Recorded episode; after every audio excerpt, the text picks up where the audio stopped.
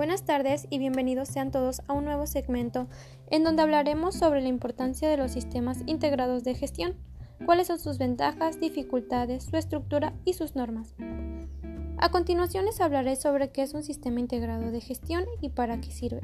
Esto nos permite unificar los sistemas de una empresa que tradicionalmente se gestionaban por separado en una única gestión, con el objetivo de reducir costes y maximizar resultados. Al igual, estos sistemas suelen integrar la gestión de la calidad, del medio ambiente y de la salud ocupacional, por lo cual pertenecen a las normas de la serie ISO 9001, cuyo objetivo es conseguir la mejora continua y la satisfacción de los clientes a través de la calidad. La nueva norma ISO 9001-2015 establece siete principios para implementar un sistema de gestión de calidad, los cuales son el enfoque al cliente, el liderazgo, participación de las personas, procesos de aproximación, toma de decisiones basadas en la evidencia, la mejora y la gestión de las relaciones. Una gestión eficaz de la calidad permite conseguir unos clientes fidelizados, el cumplimiento de la legislación laboral redunda en los trabajadores motivados y una buena gestión de la calidad medioambiental, la cual permite que la sociedad se vea favorecida por un trato responsable con el medio ambiente. Todo ello de forma conjunta permite la innovación, la mejora continua y un desarrollo empresarial sostenible. Sus ventajas de los sistemas integrados de gestión son la alineación de los objetivos de los distintos sistemas, la creación de sinergias, optimización de los recursos, reducción de costes, simplificación de los requerimientos del sistema, la mejora de la motivación de los trabajostes, la mejora de la eficiencia y la productividad, la realización de auditorías, reducción de documentación, reducción de duplicidades entre políticas y procedimientos y el incremento de la satisfacción de los stakeholders.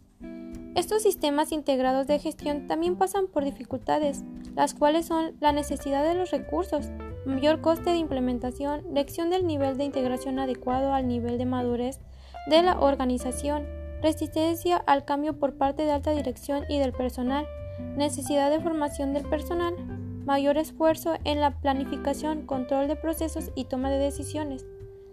Estos sistemas integrados de gestión son representados mediante una estructura en forma de un árbol.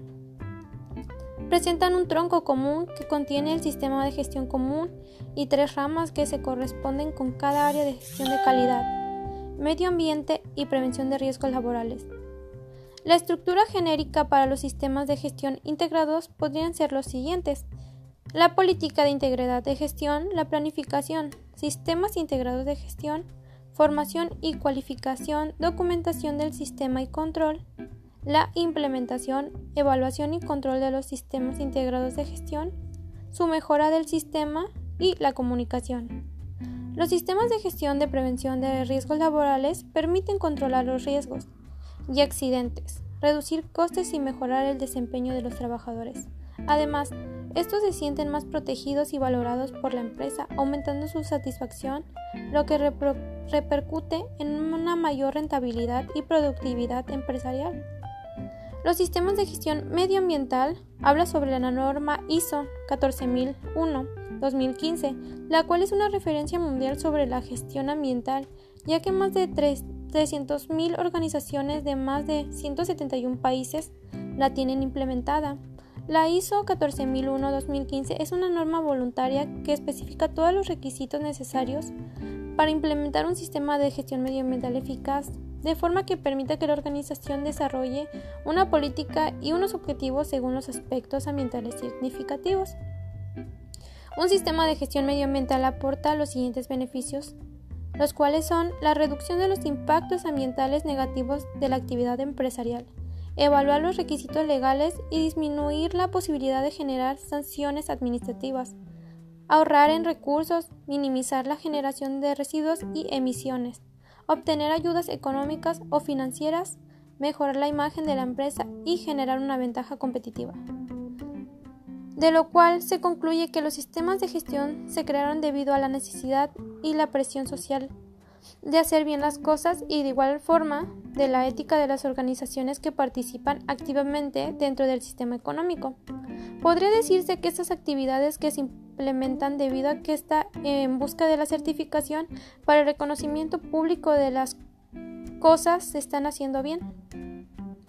Por otro lado, encontramos que la estandarización de estos sistemas de gestión permiten que todos vayamos para el mismo lado. La implementación de las certificaciones logran el aprendizaje y el mejoramiento de las organizaciones en todos sus sentidos, dándoles un valor agregado. Muchas veces los sistemas de gestión no están dentro de las organizaciones por el mismo desconocimiento que se tienen de estas.